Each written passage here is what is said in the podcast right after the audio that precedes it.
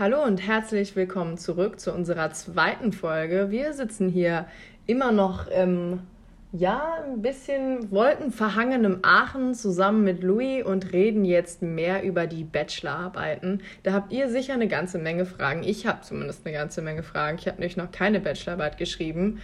Und ich sitze hier mit zwei jungen Herren, die hoffentlich die Antworten darauf haben. Caroline. Caroline. Caroline. Caroline. Ja,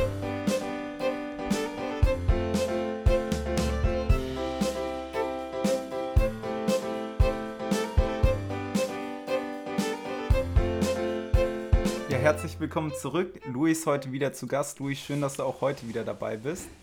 Hi, freue mich. Ähm, wir haben so mehrere Punkte, die wir mit euch durchsprechen wollen. Wir hatten ja schon mal einen Gast da und haben auch schon mal über Bachelorarbeiten gesprochen. Das war damals Tim, der hatte euch das quasi vorgestellt, wie er seine externe Bachelorarbeit geschrieben hatte über Achterbahn. Sehr, sehr, sehr cooles Thema. Ähm, heute stellen wir euch quasi die andere Seite vor, also eine Bachelorarbeit einfach an der RWTH ähm, schreiben, aber auch so ein bisschen, wir wollen noch so ein bisschen tiefer reintauchen, was sind da quasi ähm, Probleme, die euch auftreten, wie läuft das Ganze quasi ab, wie ist das aus der Sicht von jemandem, der das Ganze quasi betreut, was will er von euch quasi, ähm, aber auch eure Sicht quasi, was müsst ihr leisten, wie, wie ist das quasi, das erste Mal eine Bachelorarbeit zu schreiben. Ich habe so grob drei Punkte aufgeschrieben, ähm, die wir heute so ein bisschen vertiefen werden. Ähm, einerseits die Abschlussarbeit planen und auch überhaupt erstmal eine Abschlussarbeit finden. Ähm, ganz kurz, aber eigentlich mit einem größeren Fokus auf die Abschlussarbeit planen. Ähm, dann so ein bisschen das Thema organisieren, ähm, das Schreiben, das Reinkommen. Und dann habe ich einfach noch ein paar Fragen generell aufgeschrieben, die ich auf jeden Fall super, super wichtig und cool finde. Ähm, erstmal so eine Frage an dich, Louis, nochmal so ein bisschen zum Reinkommen. Deine Bachelor- und Masterarbeiten, ähm, die du damals geschrieben hast, wie, wie war das so für dich, das erste Mal so ein großes eigenes Thema zu schreiben, über so ein großes eigenes Thema zu schreiben? Mhm. Ähm, also wir hatten das ja schon in der Folge davor auch, dass ich ähm, bei Exolution war und hatte dort ähm, natürlich auch einige externe Projekte gemacht. Also von daher, ich sag mal, dass man jetzt so eine große Aufgabe vor sich hat, das war weniger das Problem oder das runter zu strukturieren und das Vorgehen. Ähm, aber gerade bei der Bachelorarbeit kann ich mich noch sehr gut daran erinnern, dieses wissenschaftliche Arbeiten ist halt nochmal was komplett anderes. Ich glaube, wir Ingenieure tun uns da nochmal einen Ticken schwerer aus anderen Disziplinen. Ähm, das war auf jeden Fall eine Herausforderung dann bei der Masterarbeit. Die habe ich quasi intern angemeldet, aber halt extern bei einem Unternehmen oder in Kooperation mit einem Unternehmen geschrieben. Ähm, auch über Data Analytics. Ähm, allerdings allerdings gab es vom Unternehmen keine, keine Daten quasi. Also nur handschriftlich ausgeführte Zettel. Das war dann dort halt inhaltlich nochmal ähm, eine große Herausforderung. Auch gerade so ähm, ja, Themenfindung oder dann die Forschungsfrage nochmal neu zu definieren. Ähm, aber ich würde mal sagen, so für die erste Abschlussarbeit ist gerade dieses wissenschaftliche Arbeiten und die Methodik dahinter nochmal äh, was ganz Besonderes. Lass uns doch einmal direkt so das Wort wissenschaftliche Arbeit noch so ein bisschen genauer beleuchten. Also was bedeutet wissenschaftlich arbeiten und inwiefern ist das quasi so anders als zu einem Projekt beispielsweise? Mhm. Ähm, also in einem Projekt oder also jetzt auch im Kontext von Nike Solution zum Beispiel, wenn man da so ein studentisches Unternehmensberatungsprojekt hat, ähm, zählt am Ende das Ergebnis. Ähm, und dass quasi ähm, mein Projektkunde kann ja auch bei einem anderen Projekt ähm, oder auch bei einem Uni-Projekt sonst irgendjemand, ne, der Projektkunde, ähm, dass der am Ende zufrieden ist und das Ergebnis hat, was er sich erhofft hat. Beim wissenschaftlichen Arbeiten ist es genau andersherum. Das Ergebnis steht gar nicht mal so im Vordergrund, sondern dass man methodisch sauber gearbeitet und fehlerfrei gearbeitet hat. Also die Absicherung, dass das, was man an Erkenntnis oder an Resultaten hat, dann auch wirklich ähm, wasserdicht ist. Das steht da im Vordergrund. Und das sind halt schon sehr zwei ähm, ja, konträre Vorgehensweisen, würde ich mal sagen. Ähm, und auch so zwei Vorgehensweisen. Also gerade als Ingenieur ist man ja doch sehr ähm, lösungsorientiert, beziehungsweise möchte halt schnell zum Ergebnis sozusagen. Ne? Und ähm, im Wissenschaftlichen muss man einfach damit rechnen, dass man sich ein bisschen mehr Zeit nimmt, um Sachen zu erarbeiten. Ja, das, das finde ich super wichtig, dass da quasi halt mehr dieser Weg zählt. Juliette, ich bin ja gerade einmal reingefuchst. Ähm, du, mach du mal lieber noch kurz dazwischen. Äh, ich wollte gerade einsetzen mit schnell zum Ergebnis. Das ist eigentlich ein ganz gutes Stichwort. Und zwar weiß ich, dass für eine Bachelorarbeit, glaube ich, sobald man sie angemeldet hat, man zehn Wochen Zeit hat, aber auch, dass äh, eigentlich die wenigsten Bachelorarbeiten bei uns wirklich innerhalb von zehn Wochen geschrieben werden, sondern zum Teil, dass das meist eher so, ich sage jetzt mal, einen Zeitrahmen von vier bis sechs Monaten hat. Ähm, was sind so die Zeitrahmen der Bachelorarbeiten, die du bisher mitbekommen hast? Hm. Ähm, also ich habe tatsächlich meine Bachelorarbeit und Masterarbeit beide quasi in einem Sollzeitraum, also direkt angemeldet, war, glaube ich, auch im Nachhinein vielleicht nicht so das klügste Vorgehen. Ähm, und so typischerweise bei mir, was ich halt jetzt bei meinen, bei meinen letzten Bacheloranden hatte, war ungefähr das auch, was du beschrieben hattest. Ne? Also, dass man sich schon ja, so ein bis drei Monate Vorlaufzeit nimmt. Ähm, es gibt dann welche, die vielleicht ein bisschen länger brauchen, welche, die ein bisschen kürzer brauchen, je nachdem auch, wie groß das eigene Sicherheitsbedürfnis oder Empfinden ist. Ähm, ist natürlich einfacher, wenn man schon Resultat hat und im Prinzip nur runterschreiben muss und dann quasi anmeldet. Ähm, und dann kommt das auch noch ganz stark auf die Themenstellung drauf an. Also wenn ich jetzt irgendwas ähm, Experimentelles habe, also da hatte ich auch einen Bacheloranden, der quasi von einer externen Firma Hardware bekommen hat, verschiedene Hardware-Produkte. Und da hat halt einfach gar nichts funktioniert. Und hätte der jetzt früher angemeldet, dann, naja, wäre das halt ungünstig gewesen. Ähm, ich hatte damals in meiner Bachelorarbeit ein reines Literatur- oder Theoriethema. Das war dann halt noch Fleißarbeit. Ähm, am Ende wurden dann die Nächte halt immer kürzer, aber das war halt problemlos. Also da war halt absehbar, dass man das in der Zeit schafft. Aber wenn ich jetzt ein einen Prüfstand oder sowas habe etc., dann würde ich schon eher dazu raten, zumindest so weit zu kommen, dass ich schon mal Daten habe ähm, oder irgendeinen Stand habe, mit dem ich dann arbeiten kann. Also dass quasi diese Vorarbeitsphase abgeschlossen ist. Und wie viel früher sollte sich ein Bachelorant oder eine Bachelorantin bei dir melden? Also es ist eher so, dass man sieht, du hast ein Thema ausgeschrieben und dann schreibt man so, hey, äh, kann ich direkt nächste Woche anfangen oder ist das eher so, dass man sagt, ja, ähm, guten Tag, ich würde gerne in drei Monaten meine Bachelorarbeit anfangen oder in einem Semester? Was ist so der Zeitrahmen? Wie viel früher sollte man sich da um das Thema kümmern? Ähm, also generell, je früher, desto besser. Ähm, man muss auf jeden Fall mit so zwischen zwei bis vier Wochen allein für den Papierkram rechnen. Ne, bis der halt bis ähm, die ganzen Formulare auch vom Professor unterschrieben sind, dann zum ZPA hin und her. Also das dauert schon mal ein bisschen. Gut, das ist jetzt mit den digitalen äh, Workflows schon um einiges besser geworden, aber da kann man halt einfach schon mal pauschal, ja, zwei bis vier Wochen sollte man auf jeden Fall davor schon mal allein für die Bürokratie mitbringen. Ähm, und dann denke ich, hängt das halt auch immer sehr vom Betreuer, vom Institut ab. Ich habe tatsächlich keine meiner Arbeiten ausgeschrieben. Ähm, so, ähm, Simon habe ich ja quasi übernommen von einem Kollegen und die anderen beiden. Ein ähm, Glück. will ich hoffen. Ähm, genau, und die anderen also beiden. Für Simon, also ob es für Louis auch so ein Glück war, wissen wir noch nicht. Auf jeden Fall. War eine gute Arbeit. Ähm, genau, und also einen, der, der eine war halt mein Hiwi, den ähm, und da hat sich das einfach so ergeben, dass er auch die Hiwi-Tätigkeiten spannend fand ähm, und gesagt hat, ich möchte darüber jetzt eine Arbeit schreiben. Und ähm, den zweiten Bacheloranden habe ich dann proaktiv einfach angesprochen. Hat natürlich für den Assistenten halt auch den Vorteil, dass er, wenn er die Leute schon kennt, da auch, äh, auch anders quasi einsteigen kann in das Thema etc. Ansonsten mh, mm, sind auch also Eigeninitiative oder ähm, ja, also einfach proaktives Nachfragen, ähm, denke ich, immer willkommen bei den meisten Assistenten. Ähm, man sieht ja, woran die Leute forschen, also ne, entweder über die Institutswebsite, auf welchen Forschungsprojekten sitzen die Leute, ähm, zum Teil LinkedIn. Ähm, also ich denke, da gibt es genügend Möglichkeiten und dann einfach mal auf die Leute zugehen und fragen. Und je nachdem, wenn man da mit Eigeninitiative rangeht, würde ich halt schon so nochmal plus ein, zwei Monate draufrechnen, bis man dann auch ähm, da irgendeine Forschungsfrage oder eine Arbeit gefunden hat, wo alle Parteien mit glücklich sind. Genau. Ähm, damit würde ich auch mal so ein bisschen mehr in das Thema noch, also noch tiefer reinsteigen. Wir sind da ja eigentlich schon drin. Wie fange ich jetzt quasi an, meine Abschlussarbeit zu planen? Das war ja eigentlich schon gerade das Thema. Ähm, wir können mal so ein bisschen die Seite beleuchten, wie fängt das jetzt quasi an, sobald quasi jetzt ähm, der Abschlussarbeitende mit dem Betreuer zusammengekommen ist, gibt es so ein, zwei Punkte, die man quasi abarbeiten muss, bevor man jetzt quasi überhaupt mit so einer Bachelorarbeit anfängt.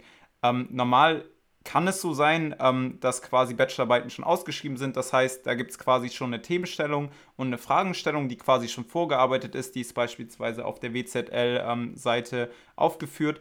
Ähm, oder es gibt halt die Möglichkeit, dass ihr das quasi gemeinsam ausarbeiten müsst oder noch verfeinern müsst. Das ist dann quasi in diesem ersten Gespräch zwischen Betreuer und Abschlussarbeitenden. Ähm, und da geht ihr quasi, also ich würde das aus meiner Sicht so sagen, man geht quasi zum Betreuer hin und redet dann mit ihm drüber, was man sich selber von der Arbeit vorstellt, aber muss man auch die Seite vom Betreuer hören, was er quasi für seine, ähm, für seine Doktorarbeit, für die quasi die Bachelorarbeit ist, braucht. Und gemeinsam ähm, ist es dann quasi so ein Matchen, was man selber will, was der andere braucht und arbeitet dann gemeinsam diese Themenstellung aus. Ist das richtig? Genau, ähm, also ich denke, ist vielleicht auch mal für die Zuhörer ganz interessant, äh, was wir mit Abschlussarbeiten so machen als Assistenten. Und ähm, klar, also wenn man ein Thema sucht, ist natürlich auch wichtig, aus Studierender ähm, die Gegenseite zu verstehen. Also was braucht der Assistent? Und so eine Abschlussarbeit ähm, wird halt in der Regel dafür, entweder dafür genutzt, um zum Beispiel ähm, ein Forschungsprojekt vorwärts zu treiben. Also das sind dann wirklich, also da spielt dann wirklich der Neuheitsgrad eine Rolle. Das kann sein, ähm, wenn es eine literaturgetriebene Arbeit ist, dass man für ein Forschungsprojekt eine Literaturbasis schafft. Das kann natürlich für die eigene Diss sein. Im Idealfall ist ähm, die Dissertation auch irgendwie auf ein Forschungsprojekt verwandelt. Das kann für ein ähm, Industrieprojekt ähm, eine Tätigkeit oder eine Aufgabenstellung sein, wo man mit einem industriellen Kunden, der zum Beispiel auch über ein Forschungsprojekt ähm, eingebunden ist, ähm, irgendwas arbeiten muss. Ne? Also da gibt es halt die, die unterschiedlichsten ähm, Ziele oder Zielvorstellungen. Ähm, es kann natürlich auch einfach sein, dass eine Abschlussarbeit einfach rein aus Eigeninteresse mal so ausgeschrieben wird. Ne? Oder halt wie in deinem Fall zum Beispiel, dich habe ich ja ähm, von, von einem Kollegen übernommen. Ähm, genau, also ich denke, das ist schon mal ganz wichtig zu verstehen, wofür braucht der Assistent das. Ähm, weil wir natürlich als Assistenten auch relativ viel zu tun haben und gut eingebunden sind und wir dann natürlich jetzt nicht ähm, einfach nur zur ähm, Bespaßung von Studierenden quasi die Abschlussarbeiten ausschreiben. Ähm, ich denke, das kann man an der Stelle schon ganz gut, oder kann man, kann man wirklich so sagen. Ähm, das muss halt dann für beide Seiten irgendwie nutzbringend sein. Ähm, genau, wie du eben gerade schon gesagt hast, gibt es dann ähm, entweder schon ausgeschriebene Themen oder man geht halt auf einen Betreuer zu und ähm, fragt, ob da irgendwie was in dem Themenbereich gerade ansteht. Und dann geht es erstmal darum, sage ich mal, den ganzen Kontext zu erarbeiten. Ähm, Ziel ist es dann am Ende natürlich irgendwie eine Forschungsfrage oder eine Themenstellung zu haben. Ähm, aber davor ist es erstmal wichtig zu verstehen, in welchem Umfeld sich dieses Thema bewegt. Ähm, sei es irgendwie quasi Trend, Situationsbeschreibung, dann wirklich, was ist das aktuelle Problem daraus und was möchte man davon dann quasi lösen. Und bei jeder Abschlussarbeit gibt es dann ein bis zwei Seiten ähm, Themenstellung. Ähm, und ich habe das bisher immer so gemacht, dass eben die Studierenden diese Themenstellung dann runtergeschrieben haben. Die haben wir natürlich dann zusammen definiert. Ähm, ich weiß jetzt, Simon, ich weiß nicht, wie es bei dir war. Du bist ja quasi schon, äh, ich habe dich ja, glaube ich, erst danach ähm, übernommen vom Kollegen. Aber ich meine, du hast sie auch selber geschrieben, ne? Genau, also es gab quasi so einen ersten Entwurf. Ähm, und mit dem habe ich dann quasi angefangen und habe mich ins Thema reingearbeitet und dann war halt klar, dass die halt so nicht stehen bleiben kann und mhm. dann habe ich die halt nochmal angepasst. Genau, also ähm, das ist, denke ich, auch von Institut zu Institut unterschiedlich. Ähm, bei uns wird es normalerweise so gehandhabt, dass die Studierenden diese Themenstellung erstellen, ähm, einfach quasi, damit die selber einmal reinfinden können. Ähm, für den Assistenten ist es vielleicht auch nochmal ein ganz guter Indikator, wie man den Studierenden betreuen muss. Also es gibt ja Leute, die kann man quasi einfach frei machen lassen, andere brauchen vielleicht ein bisschen mehr, ähm, ein bisschen, bisschen mehr quasi äh, Leitlinien oder Leitplanken, damit sie nicht äh, zu wilde Sachen machen. Ähm, genau, und dann wird diese Themenstellung, dann halt die Ausgangssituation, die Problemstellung und dann die Punkte runtergeschrieben, ähm, was man in der Arbeit machen möchte und was der Beitrag dieser, dieser Arbeit ist. Genau, das ist quasi so der erste Schritt. Ähm, die Themenstellung braucht man auch für die Anmeldung von der ähm, Abschlussarbeit. Genau, aber wie gesagt, das ist halt von Institut zu Institut unterschiedlich. Genau, nämlich auch diese Themenstellung geht dann auch nochmal an den Professor, wie du das vorhin genau. gesagt hast. Das braucht meistens dann auch nochmal ein bisschen Zeit. Also seid euch dem bewusst, sobald eure Themenstellung fertig ist, muss die erstmal zum, ähm, zum Professor und abgenickt werden. In der Zwischenzeit sind noch ein, zwei Feedback-Schleifen, beispielsweise der Betreuer. Dann gibt es meistens noch einen darüber, ähm, eine Projektleitung quasi, und dann kommt es zum Professor. Das heißt, ähm, seid euch dem halt bewusst, dass da halt nochmal Anpassungen passieren können und dass das halt Zeit braucht. Um, das war bei mir der Fall. Ich hatte das nicht auf dem Schirm, dass das dann noch mal so lange braucht, bis ich die dann eigentlich anmelden kann. Also ich wollte die eigentlich schon früher anfangen. Ähm, dem muss man sich halt einfach bewusst sein. Deswegen ist das halt super, super wichtig, dass man das einmal so sagt. Ähm, und es ist aber auch super zu wissen, dass diese Themenstellung, diese Aufgabendefinition quasi auch viel vom Bacheloranden halt quasi passieren sollte, würde ich behaupten. Also ihr müsst euch bewusst sein, was ihr macht. Nämlich ich ähm, habe mich häufig so gefühlt, dass ich quasi ähm, gerne von Louis gesagt bekommen hätte, ey, Simon macht doch das und Simon macht doch das und dann ist super.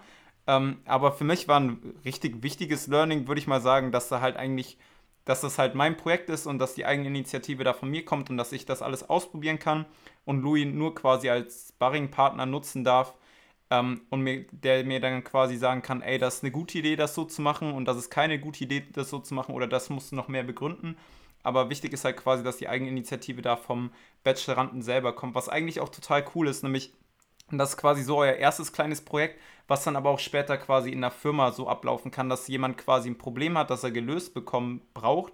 Ihr seid jetzt quasi der Angestellte, der das Problem lösen sollt. Ihr müsst quasi bei eurem Betreuer erfühlen oder ähm, quasi durch euer Gespräch halt festmachen, was ist quasi das Ziel, was beforscht werden soll, worauf sollt ihr eine Antwort finden und dann müsst ihr euch quasi überlegen, wie, wie soll das gelöst werden und fragt halt immer wieder euren Betreuer, ähm, wie kann das halt, ähm, ist das eine gute Idee, das so zu lösen oder hat er da noch eine andere Vorstellung?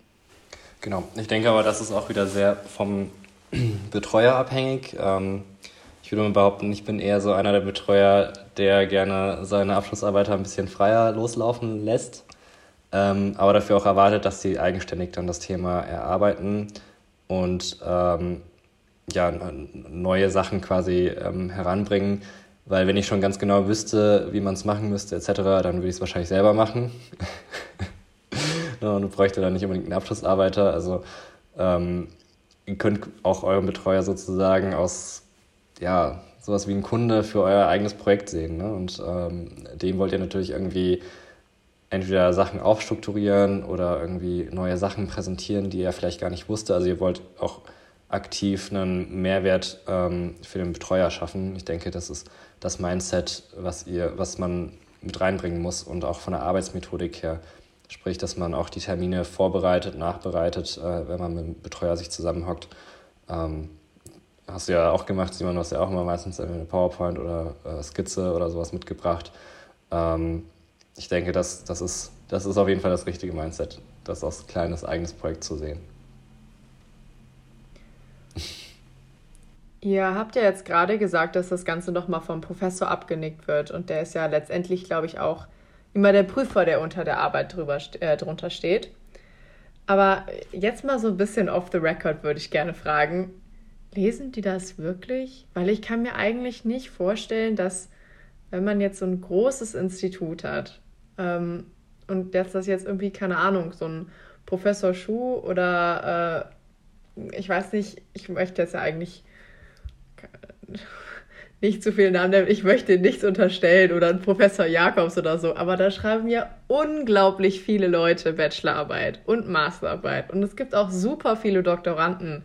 Weil ich meine, allein der Professor Jakobs ist, glaube ich, Institutsleiter von eigentlich drei Instituten oder mehr. Es wurde, das IMSE wurde ja zusammengelegt aus drei Instituten. Ich kann mir halt nicht vorstellen, dass der über alle Sachen mal drüber guckt, allein schon über die Aufgabenstellungen oder so. Ähm, ja, ich meine, man kann ja mal schauen, wie viele äh, Abschlussarbeiten so pro Woche ausgeschrieben werden und dann mal hochrechnen, wie viele Abschlussarbeiten also abgegeben werden pro Woche. Ähm, ich denke, das kann man sich selber ausrechnen und eine Antwort drauf finden. Ähm, Wenn es aber interessante Themen sind, dann kann schon durchaus sein, dass mal der Professor auch die, in die Bachelorarbeit reinschaut. Das also das auf jeden sehr Fall. diplomatisch ausgedrückt. Da, also du hast diese Frage weit diplomatischer und eleganter äh, beantwortet, als ich sie gestellt habe. Vielen Dank. Julietta merkt sich heute das Datum. ja. Der neue 7.7.2016. 6.8.2021. Ja. Wie stelle ich eloquent eine unangenehme Frage?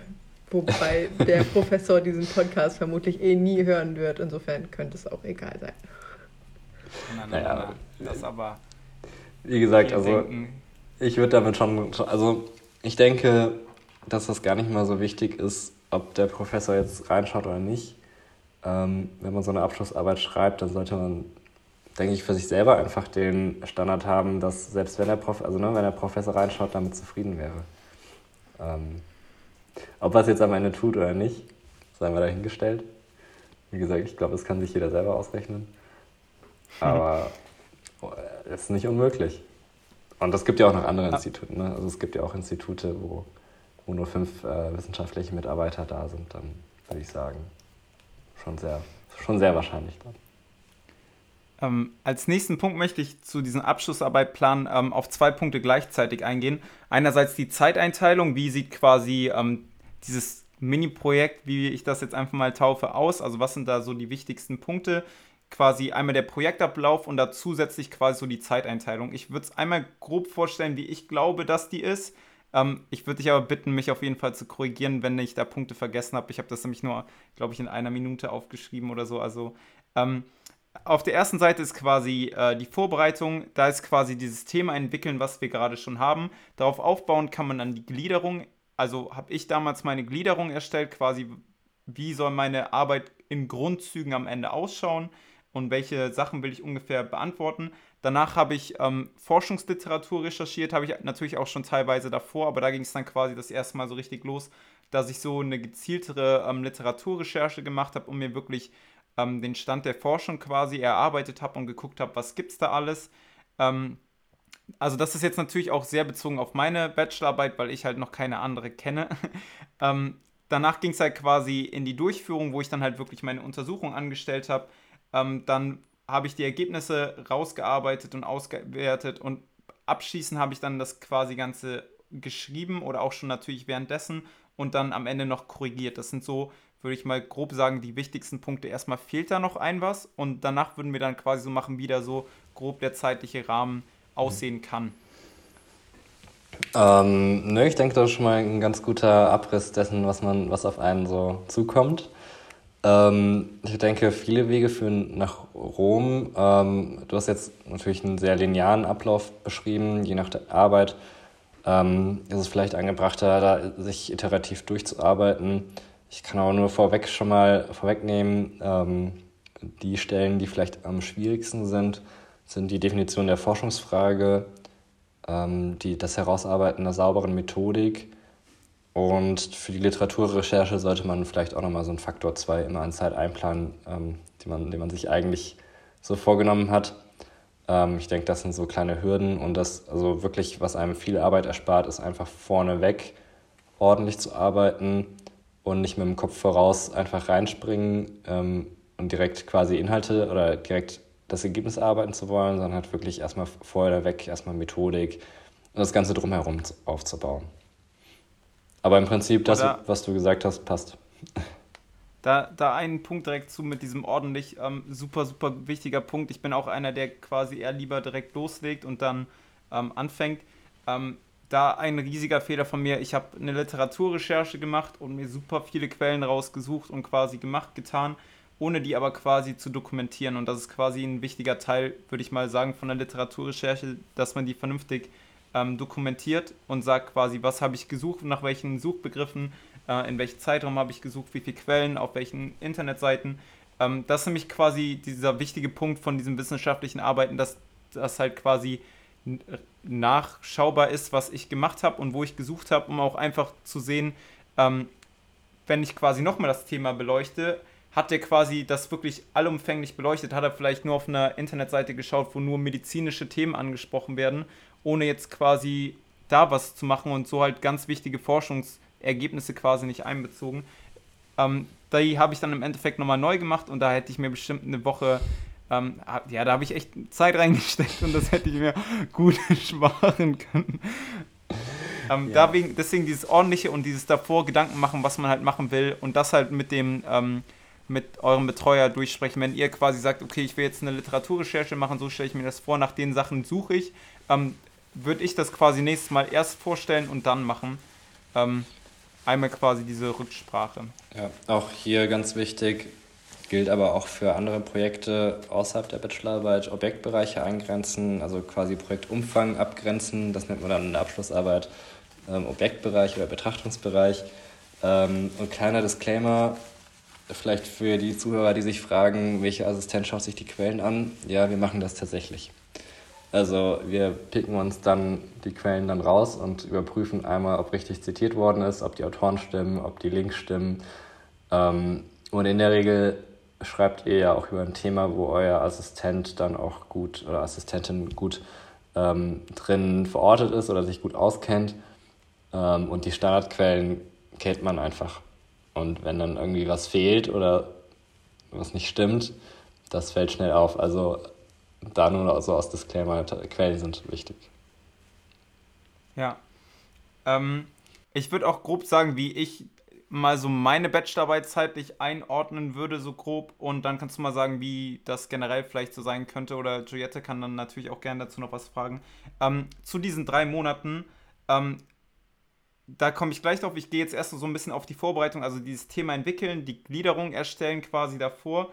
Und Forschungsliteraturrecherchen war jetzt bei mir schon gut, ja, ich würde jetzt mal so ähm, sagen, zwei Monate oder so, was das quasi gebraucht hat, bis dann irgendwann mal ähm, diese, diese Themenstellung fertig war, unterschrieben war. Und ich persönlich hatte dann angefangen, ähm, sobald die dann quasi anmeldbar quasi war, die anzumelden, weil ich immer ganz gern so ein bisschen zeitlichen Druck habe.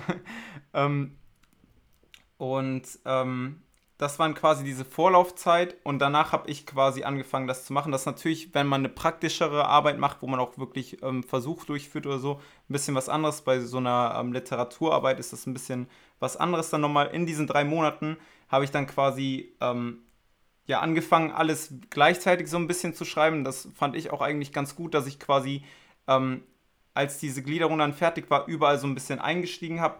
Wir können auch gleich mal über die typische Gliederung sprechen. Und dann zum Korrigieren hatte ich am Ende relativ wenig Zeit. Ähm, Louis, wie viel Zeit würdest du sagen, wann sollte die Arbeit quasi fertig sein, bevor man die quasi abgibt? Mhm. Also. Ja, äh, das ist ja meistens so bei Projekten. Man nimmt sich immer so vor, mindestens eine Woche Puffer zu haben. Ähm, den Puffer hat man am Ende dann doch nicht. ähm, also was auf jeden Fall nicht verkehrt ist, sag ich mal, wenn man mal so noch ein, zwei Tage einfach die Arbeit liegen lassen kann und ein, zwei Tage mit frischem Geist drauf oder mit, mit frischen Augen nochmal drauf schauen kann und ähm, ja, so Rechtschreibfehler etc. nochmal ne, überprü also überprüfen kann. Ähm, aber zugegebenermaßen war bei mir auch, ich habe den letzten Satz geschrieben, das Ding gedruckt und eingeworfen. Ähm, das ist, es ist halt schwierig, den Zeitplan oder den Puffer auch wirklich da vorzuhalten.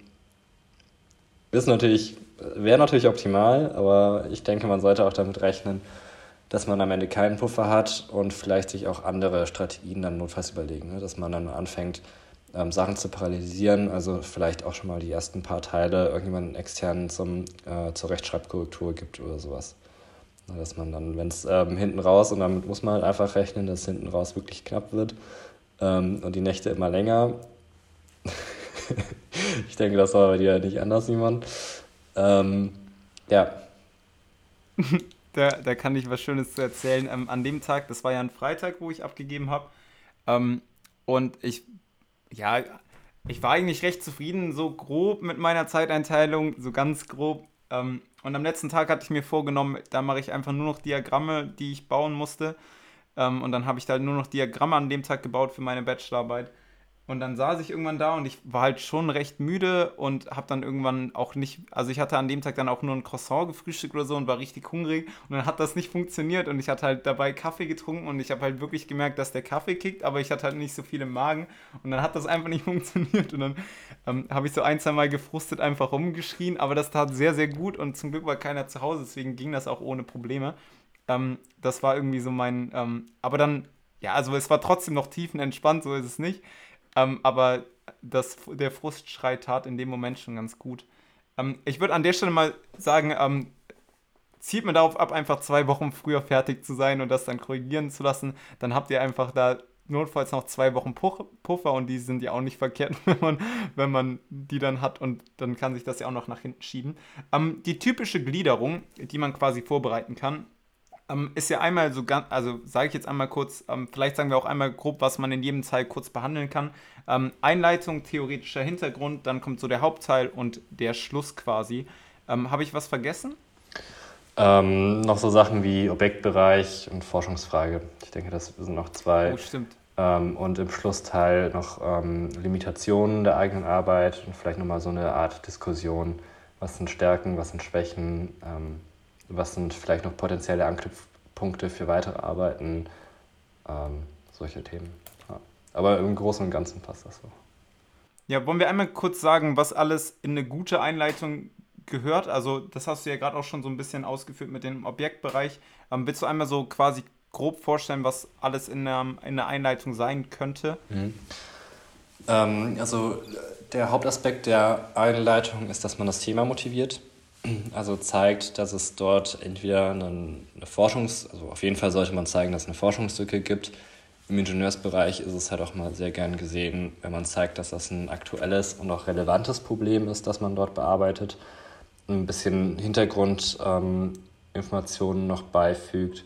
Also jetzt kein Larifari bla bla hinschreiben, ähm, aber schon, dass man zum Beispiel ähm, du hattest ja das Thema kognitive Ergonomie am Shopfloor, also quasi da, wo die Bauteile zusammengebaut werden, dass man dann zum Beispiel darauf eingeht, dass Arbeitsplätze oder generell die Arbeit ähm, immer kognitiv belastender wird, dadurch, dass ähm, ja, die Fertigung immer schneller wird, ähm, mehr Stressfaktoren in, in, den Arbeitsalltag einfließen, ähm, mehr Varianten gebaut werden etc., ähm, dass man da einfach die Zusammenhänge herstellt ähm, und daraus dann die, die, das aktuelle Problem ableitet und vielleicht auch schon mal so einen kleinen Ausblick äh, oder eine Idee gibt, wo es denn hingehen könnte mit der Lösung.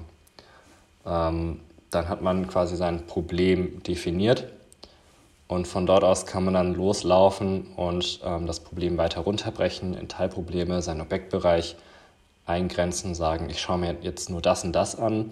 Vielleicht treffe ich auch irgendeine Prämisse, also wir hatten ja zum Beispiel Shopfloor gesagt ähm, in deiner ähm, Bachelorarbeit.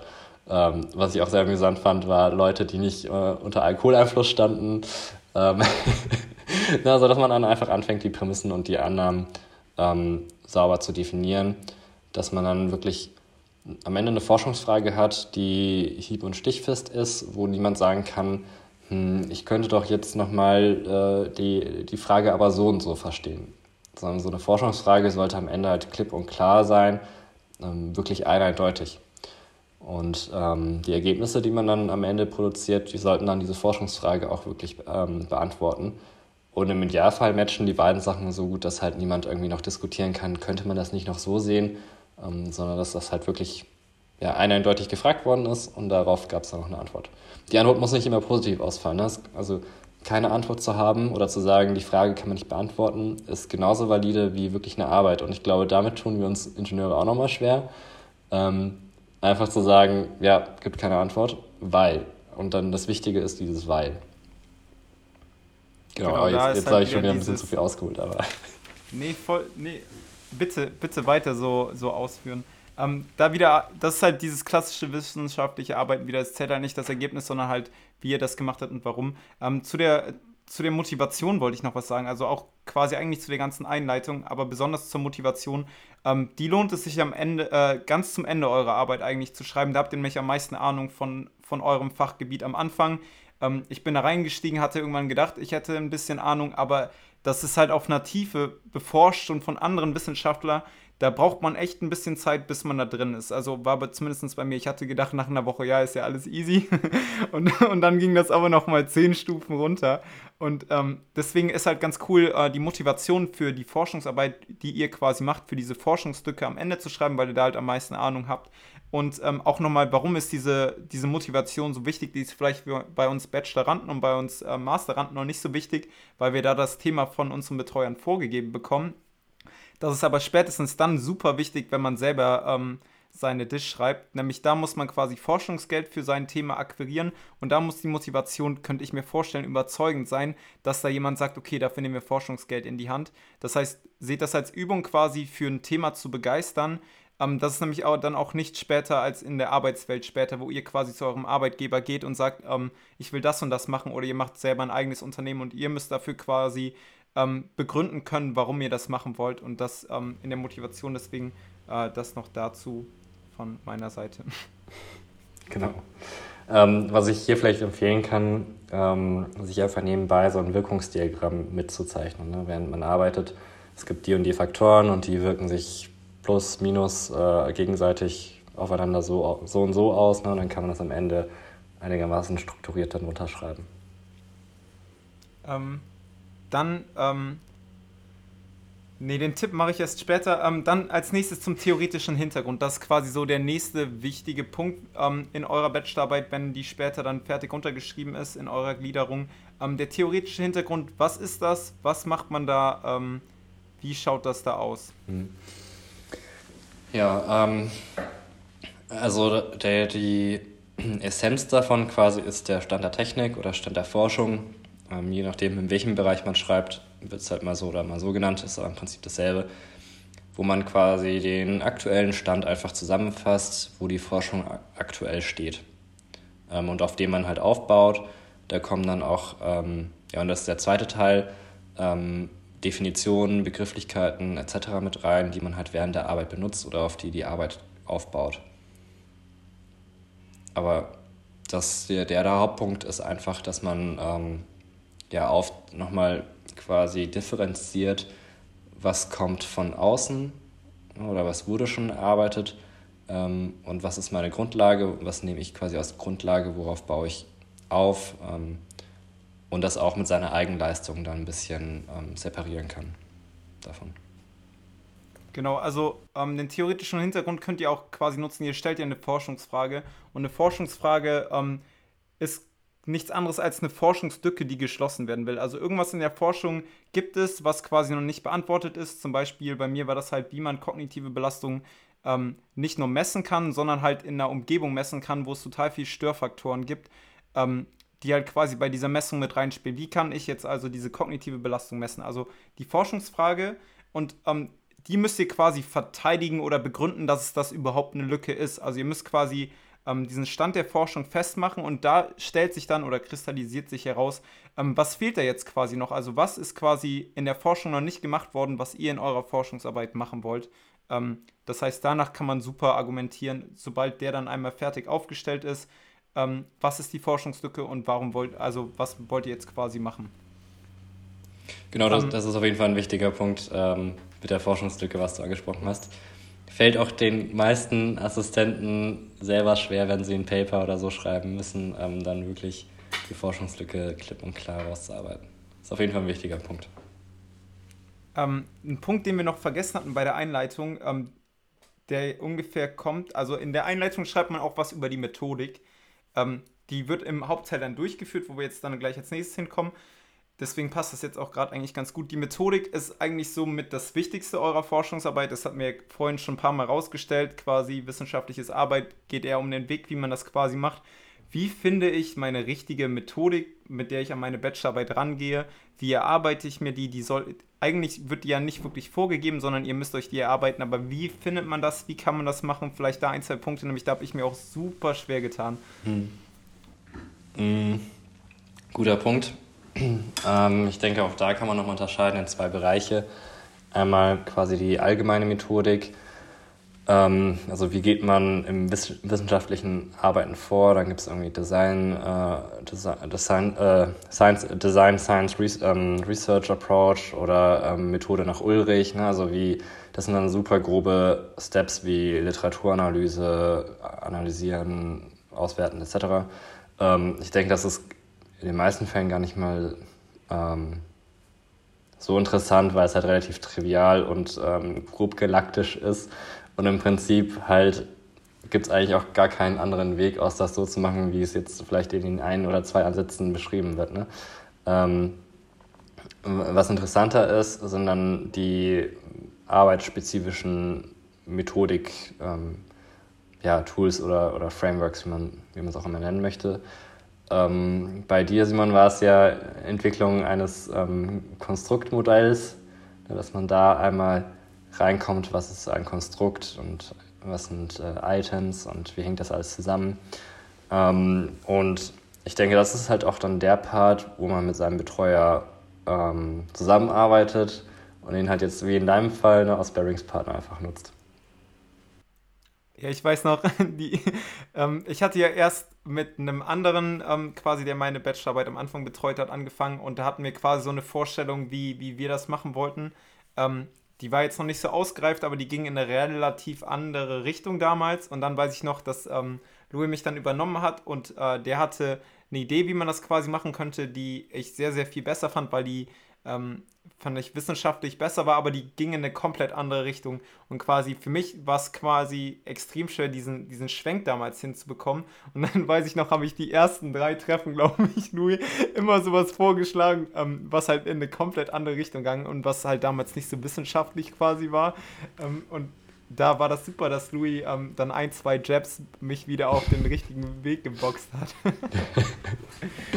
ja, also ähm, ich, ich, denke, vieles ergibt sich halt einfach ähm, mit der, also wenn man das Problem wirklich gut definiert hat, ergibt sich halt relativ vieles von alleine während der Arbeit, dass man dann ähm, Methodiken findet, also sei es jetzt, äh, keine Ahnung, von Regressionsanalyse bis Faktorenmodell oder sonst irgendwas. Ne?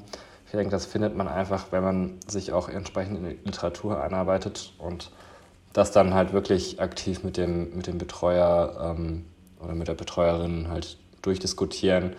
Ähm, und als, als, als Assistent freut man sich natürlich auch immer, wenn man dann ein bisschen ähm, die Gelegenheit hat zum kognitiven Sparing, ne? also wenn man ein bisschen herausgefordert wird. Das macht natürlich beiden Seiten dann, hoffentlich beiden Seiten Spaß. Genau.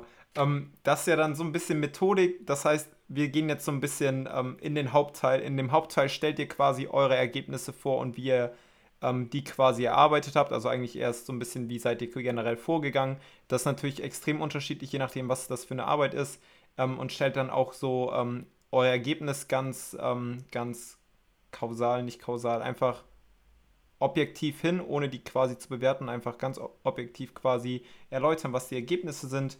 Ähm, und dann war es das eigentlich schon vom Hauptteil. Ich glaube, der Hauptteil ist dann halt quasi einfach all das, was ihr gemacht habt, runterschreiben, vernünftig aufarbeiten, ähm, die Ergebnisse einfach vernünftig dokumentieren. Das ist eigentlich der Hauptteil. Ich glaube, dazu ist gar nicht so viel mehr zu sagen. Der ist eigentlich von dem Teil recht einfach, würde ich behaupten. Das muss alles in Präsenz geschrieben werden, oder? Ähm, ja, wissenschaftliches Schreiben, Schreibstil ist nochmal so eine ganz äh, eigene Sache. Ähm, absolut keine Ich-Formulierungen. Ähm, das auf jeden Fall tunlichst vermeiden, immer objektiv und ähm, sachlich beschreiben.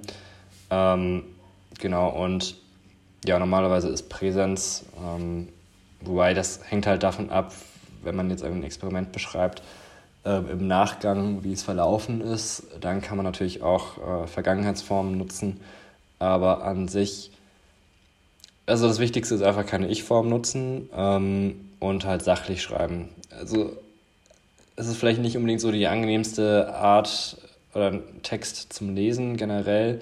Ich denke aber, da kann man sich auch ganz gut einfach an den Papern orientieren. Ne? Also ähm, das vielleicht nicht an Wald- und Wiesenpapern, sondern halt an etwas höherklassige Journals. Aber da bekommt man dann relativ schnell einen Eindruck, wie man schreiben muss und den Schreibstil dann einfach übernehmen. Ähm, das ist, denke ich, das, ja, das, das passt dann schon so. Ähm, genau, und Simon, wie du vorher meintest, der Hauptteil, komischerweise machen sich darüber die Studierenden am meisten immer Gedanken. Ich würde mal aber behaupten, das ist der Part, der am wenigsten anstrengend ist. Und der am leichtesten von der Hand geht.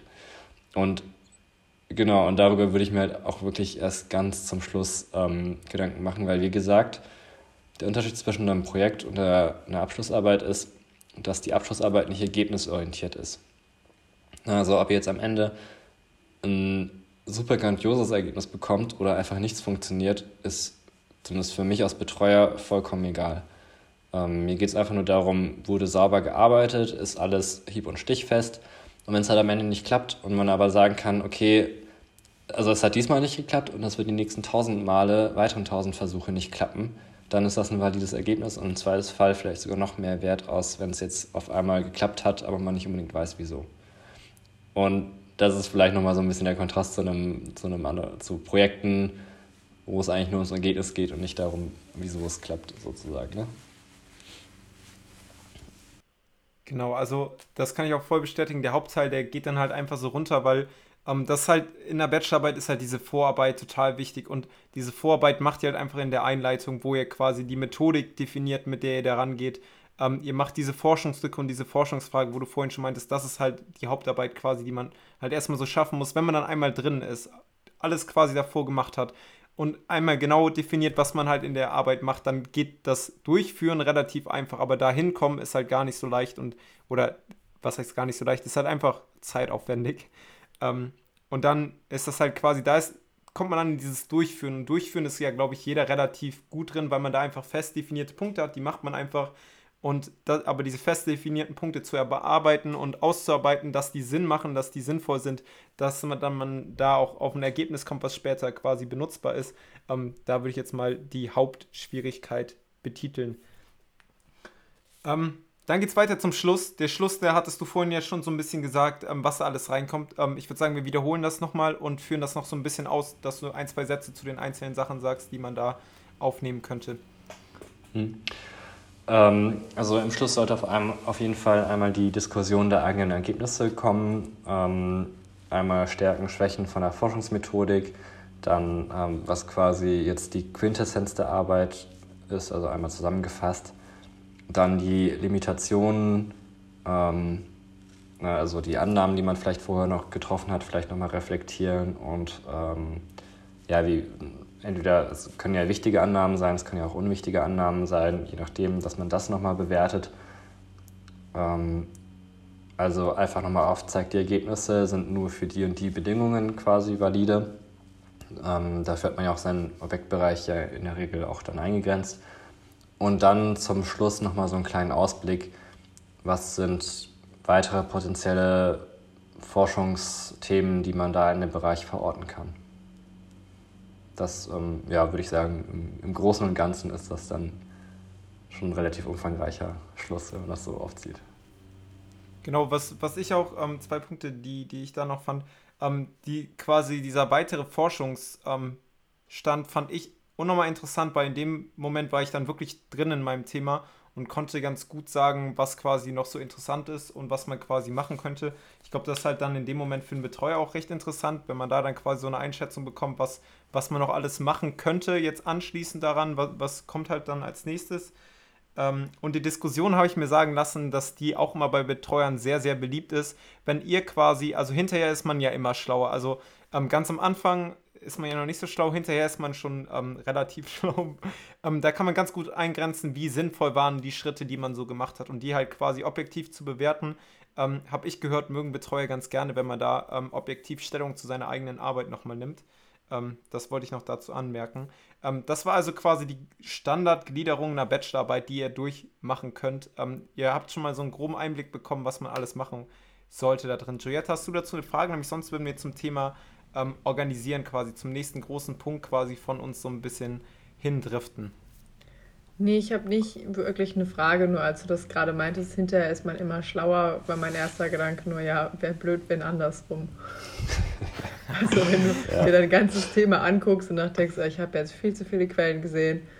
Irgendwie hatte ich vorher ein ziemlich klares Bild von diesem Forschungsfeld und jetzt bin ich einfach nur noch komplett verwirrt.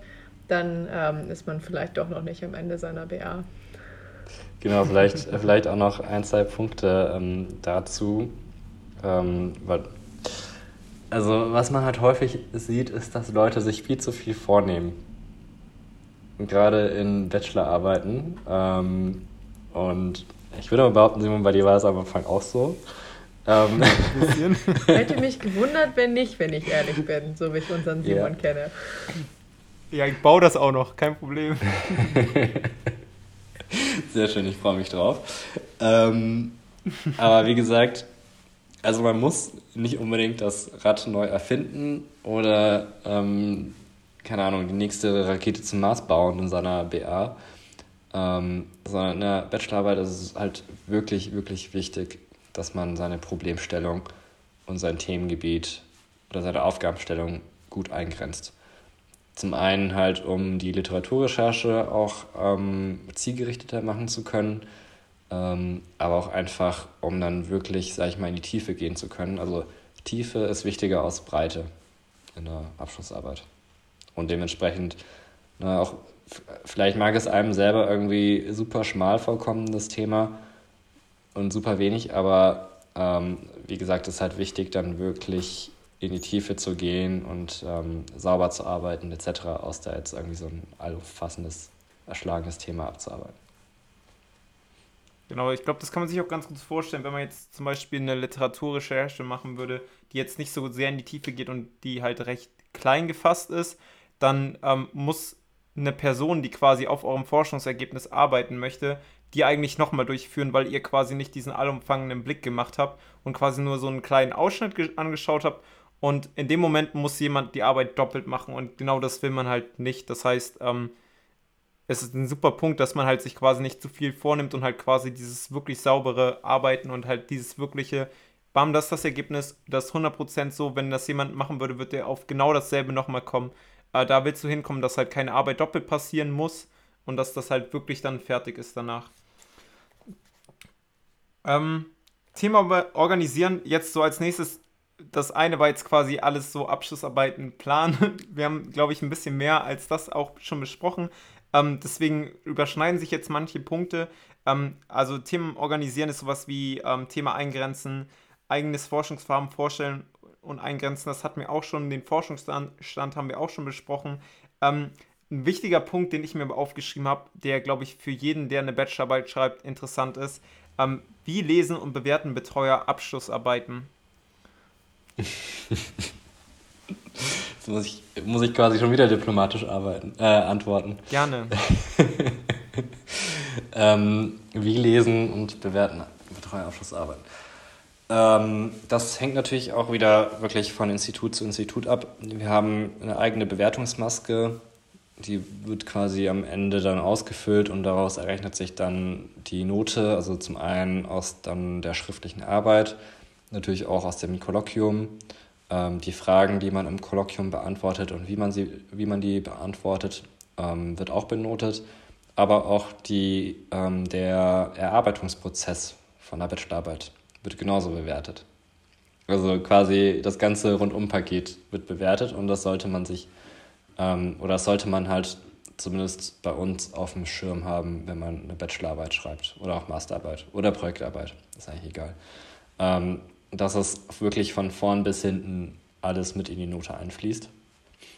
Ähm, sprich, auch in der Erarbeitungsphase sich nicht äh, gehen zu lassen ähm, als Studierender, sondern auch wirklich am Ball zu bleiben, strukturiert zu sein, ähm, vorbereitet zu den Terminen zu kommen, wenn man Rücksprachen hat mit dem, mit dem Betreuer. Ähm, und dann im Kolloquium halt auch, sage ich mal, wenn etwas ähm, pixigere Fragen gestellt werden, da auch adäquat und ruhig zu antworten und nicht irgendwie dann auf 180 Grad äh, oder auf die Palme. Ne? Also, äh, das ist schon, was ich meine, dass man dann wirklich ähm, ja auch wirklich weiterhin höflich bleibt, etc. Ähm, wie, so, ich weiß nicht, ob die Frage darauf äh, hinauszieht, ob wir Betreuer die Arbeit noch lesen. Ah, vielleicht, vielleicht definiere ich die nochmal so ein bisschen. Also eigentlich soll die darauf abziehen, was quasi so eine gute Arbeit ausmacht. Also wenn, wenn ich jetzt quasi eine durchschnittliche Arbeit habe und eine, oder wie, oder noch besser vielleicht, wie kann ich mit möglichst wenig Aufwand möglichst viel Gutes machen? Also quasi ähm, was sind quasi die Essenz, auf die ein Betreuer quasi schaut, wo sind die größten Stellschrauben zur einer erfolgreichen, guten mhm. Arbeit und dann auch einer guten Note? Mhm. Ähm, das Wichtigste ist Struktur. also einfach, dass ein, erstens ein roter Faden durchläuft, zweitens, dass eine Struktur da ist, also ein komplexes Problem in Teilprobleme, dann für jedes Teilproblem eine Teillösung und diese Teillösung dann am Ende wieder zusammenfügen, dass sich diese Struktur oder strukturierte Arbeiten auch wieder in der Arbeit wiederfindet. Ähm, sprich, vielleicht so aus anekdotisches Beispiel, wenn ich irgendwie eine Zwischenüberschrift sehe und die finde ich interessant, ähm, dass ich dann direkt reinspringen kann, ähm, vielleicht ein, zwei Seiten vorher was durchblätter, ein, zwei Seiten danach was durchblätter und dann auch wirklich das gefunden habe, was mich interessiert und da direkt eine Antwort drauf habe und nicht erst mich irgendwie durch irgendeinen Kauderwelsch durchbeißen muss und am Ende mir die Antwort selber zusammenreimen muss. Nee, die Antwort muss dann wirklich klipp und klar dastehen. Ähm, oder das sollte dann, das Ergebnis sollte klipp und klar dastehen, was auch in der Zwischenüberschrift oder in der Überschrift äh, angekündigt worden ist. Ne? Und da einfach eine saubere Strukturierung sowohl auf Gliederungsebene bis dann auf textueller Ebene runterzubrechen. Ähm, genau, kein, kein Larifari oder kein Blabla reinschreiben, sondern halt immer zum Punkt kommen. Das ist vielleicht auch nochmal das, etwas, womit sich ähm, Studierende häufig schwer tun. Die fangen dann an, ähm, irgendwie Sätze zu schreiben, die über zwei Seiten gehen. Ähm, das ist vielleicht nochmal so eine Eigenheit beim wissenschaftlichen Schreiben, dass man eigentlich immer im Hauptsatz bleibt und möglichst Nebensätze vermeidet, ähm, einfach weil man diese Präzision und Klarheit haben möchte. Ähm, also sprich inhaltliche Präzision und sprachliche Präzision. Das sind so auch nochmal zwei Themen. Und rechtschreibfehlerfrei. Es gibt, also sobald ein Rechtschreibfehler drin ist, ähm, ist man als Betreuer halt schon direkt getriggert und dann, ähm, ja, also wirklich da nochmal ähm, Zeit investieren oder investieren lassen. Genau. Genau, also Rechtschreibfehler, ähm, ich glaube, bei mir waren auch noch ein, zwei drin. Ich als äh, jemand, der sich für einen Ingenieur Dingens gesucht hat, weil er Deutsch wirklich nicht schön fand, ähm, ist das natürlich auch verständlich, dass das jetzt vielleicht dann nicht immer so super ist, aber es ist, muss auf jeden Fall zu erwarten sein, dass es das dann halt wirklich fehlerfrei ist.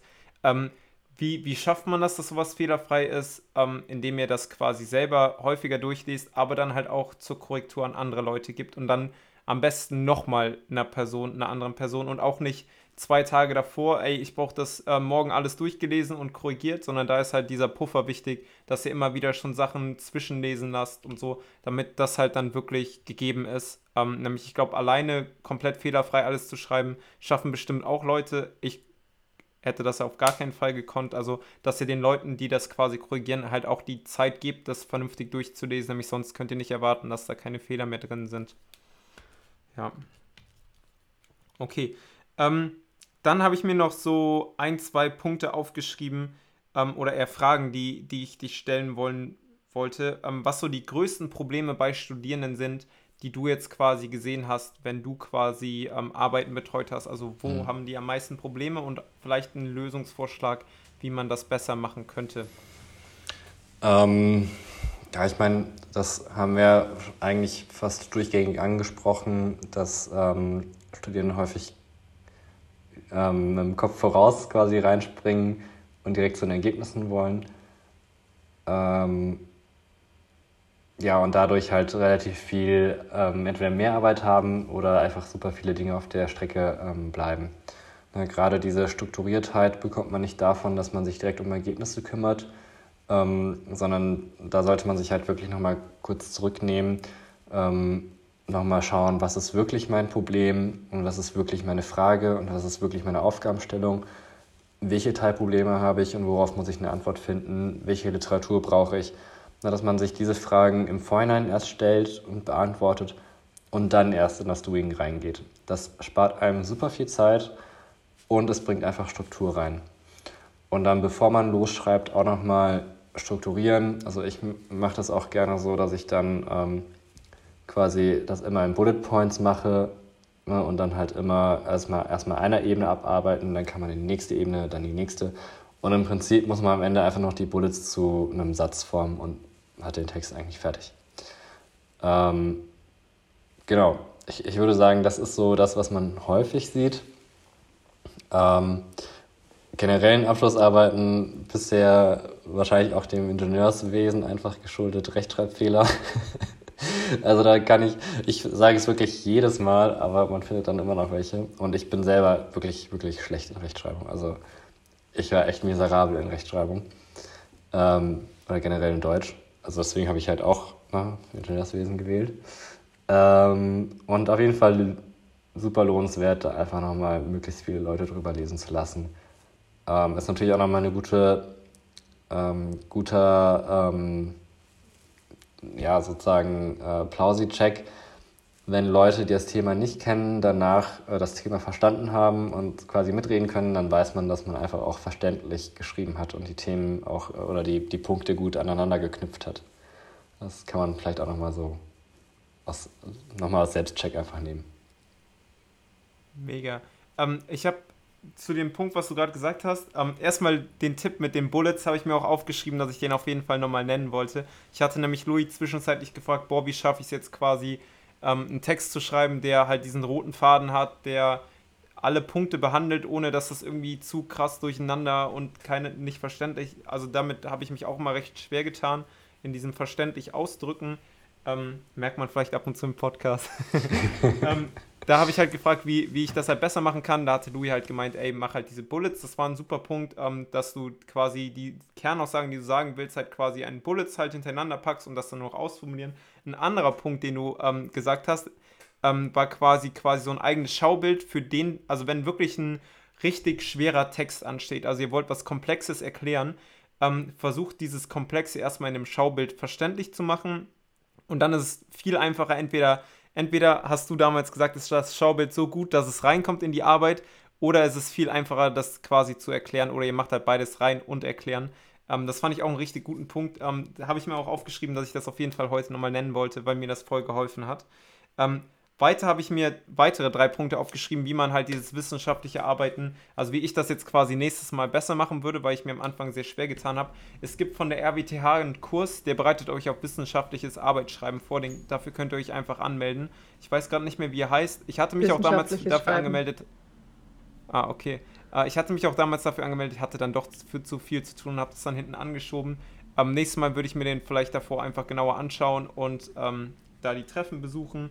Ähm, nächster Punkt, ich hatte mir dann in der Hälfte meiner Arbeit noch ein Buch über ähm, wissenschaftliches Schreiben und, also das Buch heißt Wissenschaftliches Schreiben und Abschlussarbeiten vom UTB Verlag. Habe ich mir gekauft, ähm, es gibt bestimmt zig andere, habe ich mir gekauft, fand ich sehr, sehr cool. Da wurde nochmal erklärt, was in die Einleitung rein soll, wie eine Gliederung, wie ihr euch das Thema strukturieren könnt, was wollen die Betreuer von euch. Ähm, hätte ich mir, glaube ich, im Endeffekt früher kaufen sollen, vielleicht schon vor der Arbeit, bevor ich da überhaupt reingestiegen bin ähm, würde ich jetzt euch einfach als Tipp mitgeben, dass sowas, finde ich, sehr helfen kann. Vielleicht kann man sich das sogar in der BIP ausleihen. Ähm, und dann habe ich noch einmal aufgeschrieben zu diesem, ähm, dass Studenten quasi immer direkt zum Ergebnis gehen wollen und quasi direkt mit dem Ergebnis anfangen wollen. Ähm, habe ich überlegt, wie ich das nächstes Mal besser machen würde. Und du meintest ja auch quasi das Überlegen und Hinsetzen ähm, ist das so? Also es gibt ja immer dieses Five times Why, dass man fünfmal fragt, warum das so ist. Und wenn ihr dann nicht nur das Ergebnis aufschreibt, sondern überlegt, okay, warum ist das ein gutes Ergebnis, dann sagt ihr aus dem und dem Grund, okay, aber warum, ähm, woran macht sich dieses gute Ergebnis eigentlich aus? Dann kommt ihr quasi auf Anforderungen und dann geht ihr quasi in diese Stufen runter und so kommt ihr auf ein fundiertes Ergebnis, würde ich behaupten. ja. Genau, genau. Ähm, ja, aber. Okay. Ja, also äh, was ich ansonsten auch ähm, Studien empfehlen kann. Also natürlich jedes Institut hat so seinen eigenen Modus, wie Abschlussarbeiten betreut werden. Ähm, aber ansonsten halt auch einfach proaktiv auf euren Betreuer zugehen, fragen, ob ihr euch wöchentlich treffen könnt. Ähm, Simon, das hattest du ja auch von dir aus damals ähm, gefragt, dass wir so eine Art Joe Fix machen. Ähm, und dann auch diese Joe Fixes natürlich vorbereiten. Das war ja auch das Thema mit den eigenen Schaubildern. Ne? Das kann man ja dann auch einmal noch dafür ähm, nutzen. Und wie gesagt, der Erarbeitungsprozess wird halt auch mit bewertet. Ähm, das sollte man halt auch, ist vielleicht nicht bei allen Instituten so, ne, aber zumindest ähm, bei einigen schon in Aachen. Und das sollte man einfach im Hinterkopf behalten. Also sich da jetzt nicht irgendwie so Larifari ähm, durchschludern, dass dann irgendwie eine schriftliche Arbeit steht, sondern da auch wirklich aktiv mit dem Betreuer ähm, arbeiten. zusammenarbeiten. Ja. Ähm, ich wollte gerade noch ganz kurz zwischendurch was sagen, was aber jetzt gar nichts groß gerade damit zu tun hat, aber die Fragen sind eher alle am Ende random, deswegen passt das einigermaßen. Ähm, ganz am Ende eurer BA haltet ihr noch eine Verteidigungsrede oder wie auch immer das genannt wird. Ich glaube, das hat einen anderen Namen. Ähm, ihr haltet quasi eine, eine ah genau, Kolloquium. Ähm, ihr haltet quasi einen Vortrag über euer Forschungsergebnis, wo das quasi verteidigt werden muss. Das heißt, da werden dann am Ende Fragen zugestellt und da ähm, zeigt ihr einfach auf, was ihr gemacht habt. Und eigentlich ist das ja dann so, wenn ihr so lange für das Thema gearbeitet habt, ist das eigentlich immer recht gut. Ähm, und ihr habt euch ja schon mit vielen Fragen mit eurem Betreuer beschäftigt, deswegen meistens passt das dann. Ähm, und wenn, wenn das fertig ist, ähm, dieses Kolloquium ist unterschiedlich nach Lehrstuhl, wann das quasi gehalten wird. Ähm, bei mir war das ein, äh, ich glaube, einen kleinen Ticken später, also irgendwie vier Wochen oder sowas. Ähm, setzt euch direkt nach eurer Bachelorarbeit hin und, und macht den. Nämlich dann seid ihr wirklich so krass cool im Thema und ihr habt diesen roten Faden. Dann ist der so einfach zu erstellen. Ähm, ich habe mir damals dann einfach ein paar Folien direkt am Anfang, direkt nach der Bachelorarbeit gemacht, was ich, wie ich da die Geschichte, also dann, das nennt man ja auch immer Storytelling in so einem, ähm, oder nee, nennt man gar nicht, das ist was anderes. Ähm, dass ihr quasi, wie ihr diese Geschichte eures Vortrags machen wollt, macht das direkt nach eurer Bachelorarbeit. Das ist, glaube ich, auch ein super Tipp. Dann ist das auch einfach aus dem, aus dem Kopf raus und dann ist das ähm, recht einfach und schnell fertig. Ähm, als letzten das ist eigentlich jetzt echt schon der letzte Punkt, der jetzt quasi kommt. Ähm, die Top-Tipps für Studierende. Ich habe mir ein paar aufgeschrieben, ähm, die ich während meiner Bachelorarbeit gemerkt habe. Ähm, aber vielleicht hast du auch einfach nochmal so ein paar Top-Tipps, ähm, was man quasi bei der Bachelorarbeit beachten kann, machen kann. Ähm, Top-Tipps, okay. Also klar, erstmal die Tipps, die wir vorher alle genannt haben. Erstmal strukturieren, erstmal nachdenken, was will ich oder woran will ich erstmal arbeiten, bevor ich das dann wirklich ins Doing bringe. Ähm, und dann einfach auch, glaube ich, hängt das ganz viel mit der persönlichen Arbeitsweise zusammen. Ne? Ähm, also normalerweise schreibt man ja seine BA dann in, im siebten Semester, wo man ja eigentlich auch, ähm, sag ich mal, kursfrei ist oder scheinfrei ist. Ähm, und da auch einfach einen strukturierten Alltag haben, denke ich, hilft da auch oder sich ähm, ja, Zeit zu blocken, in der man wirklich dezidiert für die BA was macht. Also zumindest kann ich mich an meine BA noch daran erinnern, dass das ein bisschen chaotischer war. Ähm, proaktiv mit dem Betreuer zusammenarbeiten. Also der Betreuer ist jetzt nicht eine Lehrkraft, die euch vorschreibt, was ihr zu tun habt, sondern wirklich mit eigenen Ideen, die diskutieren, besprechen, weiterentwickeln. Ähm, das ist, denke ich, nochmal ein ganz wichtiger Tipp. Ja, weil ab, gelegentlich hat man halt schon den Eindruck, dass ähm, Studierende erwarten, dass sie jetzt da durchgeführt werden wie in der Schule. Aber das ist es ja nicht. Ne? Es ist halt immer noch ein Hochschulstudium, wo erwartet wird, dass man dann alleine ein komplexes Thema aufdröseln kann ähm, und dass man dann auch selber Ideen ähm, reinbringt. Und das auch einfach als Chance zu sehen, ne? Äh, coole Sachen zu machen am Ende. Ähm, ja, ich denke, das, das war's. Vielleicht auch, und das habe ich damals in meiner BA nicht so wirklich gemacht, einen ähm, eigenen Zeitplan mit einen eigenen Meilensteinen setzen, einfach nur für sich. Den vielleicht auch, also den auf jeden Fall verschriftlichen und irgendwo aufhängen. Ähm, weil, also bei mir ging es am Ende schon echt drunter und drüber in meinen Abschlussarbeiten. Ähm, das ist vielleicht nur so ein persönlicher Tipp. Genau. Ja, den, den nehme ich, glaube ich, vom Herzen an, von jemandem, der schon zwei geschrieben hat und jetzt schon ein paar betreut hat. ist, glaube ich, jeder Tipp richtig wertvoll. Ähm, meine Tipps sind so ein bisschen, ähm, ja, auch kleinere, ähm, einfach Sachen, die ich in meiner Bachelorarbeit gemerkt habe, die, die mir damals geholfen haben. Ähm, bei einer Literaturrecherche das Wort Review quasi mit einführen, ist unnormal geil. Also Cognitive Load, Review, also and Review und, und, und so weiter und so fort. Ähm, mega geile Übersichtsarbeiten, die man relativ schnell dann finden kann. Und Übersichtsarbeiten sind Gold wert. Die haben so viel geile Literatur im Anhang. Ähm, das sind richtige Goldstücke, über die freut man sich äh, mega. Also das Wort Review ist auf jeden Fall kostbar, finde ich. Ähm, dann generell, wie man Literaturrecherchen durchführt. Also wie findet man quasi auf Google Scholar was. Ähm, da sich schlau machen, wie sowas vernünftig funktioniert. Also ich hatte davor noch nicht als Hiwi gearbeitet, wo ich recht viel Literaturrecherchen machen musste. Im Studium muss man das ja eigentlich nicht machen. Das heißt, für mich war das damals recht neu. Ähm, macht euch da schlau, wie das funktioniert. Ich habe ähm, damals irgendwann ein Paper über 100 Seiten gefunden, wo das ganz cool beschrieben war. Das hat mir sehr geholfen. Wenn ich das finde, äh, werfe ich das mal irgendwo in den Anhang vom ähm, Podcast. Da habe ich mich dann irgendwann schlau gemacht, wie das funktioniert. Das hat mir sehr, sehr geholfen. Jede Datenbank funktioniert nämlich anders, wie ihr quasi was sucht. Ähm, und das ist quasi so, ihr könnt immer mehr eingrenzen. Also wenn ihr nur Cognitive Load googelt, findet ihr so viel und davon wird euch nichts helfen, sondern ihr braucht ungefähr drei, vier Suchbegriffe oder Suchbubbles hintereinander. Die könnt, könnt ihr mit AND quasi kombinieren, die Suchbubbles. Und dann könnt ihr nochmal in diesen Bubbles mit OR quasi Wortblasen aufbauen. Und so findet ihr dann quasi Literatur. Ähm, also macht euch schlau, wie das funktioniert. Das hilft euch sehr, gute äh, Quellen zu finden.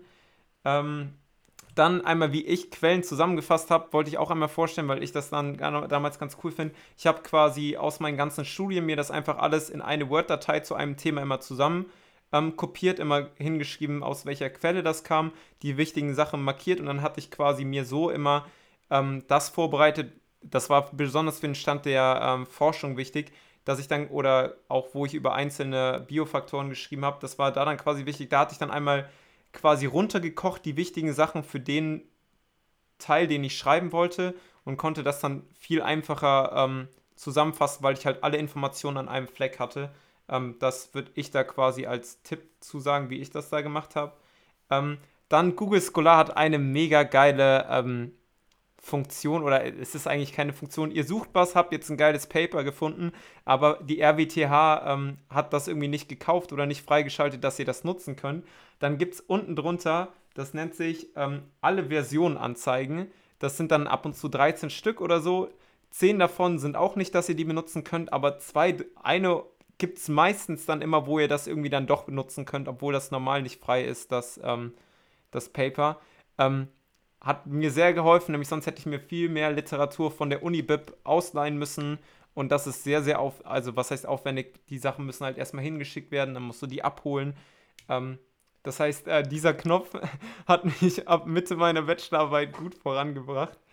Ähm, dann, ähm, wenn, wenn ihr jetzt ungefähr schon wisst, was ihr quasi in der Literaturrecherche suchen wollt, ihr merkt schon, meine, meine Forschung war sehr literaturrecherchemäßig, ähm, gebt da möglichst viel ein zu dem, was ihr wisst und über was ihr mehr wissen wollt. Das heißt, ihr wisst quasi, dass ein bestimmter Autor recht viel gute Literatur dazu geschrieben hat, dann packt den in noch eine, in noch eine weitere Wortbubble. Damit findet ihr quasi auch Literatur, die sich auf den bezieht und quasi ähm, noch weiter die Forschung vorangetrieben hat. Das hat mir auch sehr, sehr geholfen.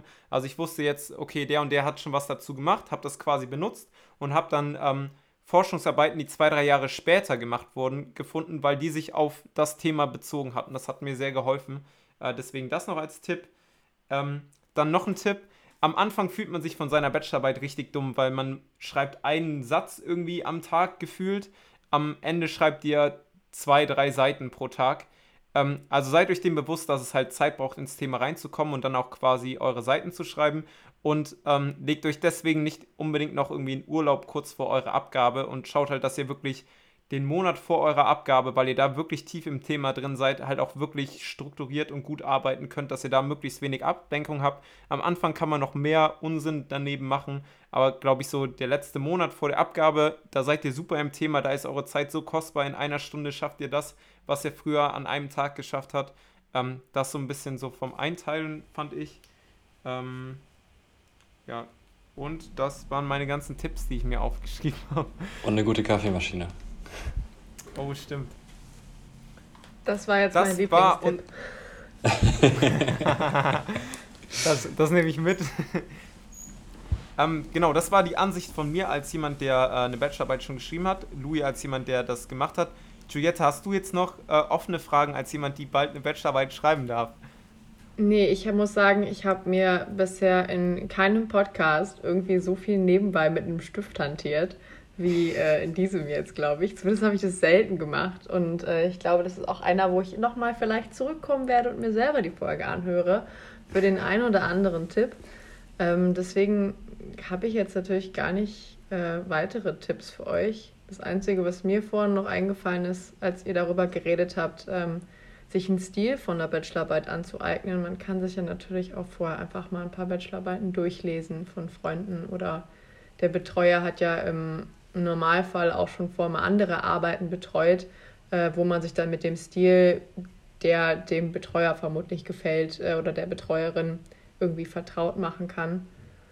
Das ist jetzt noch so das, was mir eingefallen ist. Und äh, für die ein Tipp von einer Person, die in der Schule mal eine Klassenarbeit zurückbekommen hat und darunter stand eigentlich eins aufgrund der Rechtschreibung zwei. Ähm, sucht euch ein paar nette Deutschstudenten, vielleicht ein paar Lehrämtler, müssen gar nicht unbedingt Deutschstudenten sein. Lehrämtler können normalerweise sehr gut Rechtschreibung und äh, gebt die denen zum Durchlesen. Genau.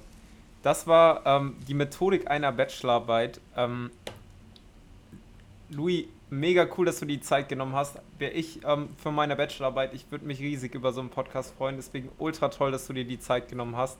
Ähm, ich glaube, für jeden Studenten richtig kostbar, die Zeit, die du dir gerade genommen hast. Ein dickes, dickes Dankeschön. Danke an euch beiden auch, dass ich da sein durfte. Hat äh, Spaß gemacht. Tatsächlich äh, das erste Mal, dass ich einen Podcast äh, mitgemacht habe. Jawohl! Also, ja. Und äh, dann noch ein aller, allerletzter Tipp: Geht mit eurem äh, Betreuer am Tag eurer Bachelorabgabe essen. Äh, also, ich habe Louis beispielsweise nie davor persönlich gesehen, weil wir halt über Zoom hatten. Das ist bestimmt bei euch dann anders. Äh, aber es war unnormal cool, dann auch mal so ähm, die Person, mit, für, also mit der ihr quasi jetzt das halb oder drei, vier Monate quasi an diesem Projekt gearbeitet habt, mal auch einfach so persönlich kennenzulernen, fand ich richtig, richtig cool. Das lohnt sich auf jeden Fall. Ähm, und damit würde ich sagen, das war's und wir wünschen euch noch einen wunderschönen Tag, eine schöne Restwoche und tschüss. Tschüss. Tschüss. Tschüss. Mein Tipp der Woche ist Miro.com, M-I-R-O, ein digitales Whiteboard, auf dem auch mehrere Personen gleichzeitig drauf arbeiten können. Perfekt, um seine eigenen Gedanken zu strukturieren oder mit Kolleginnen und Kollegen zusammen zu brainstormen oder an einem Projekt zu arbeiten. Viel Spaß!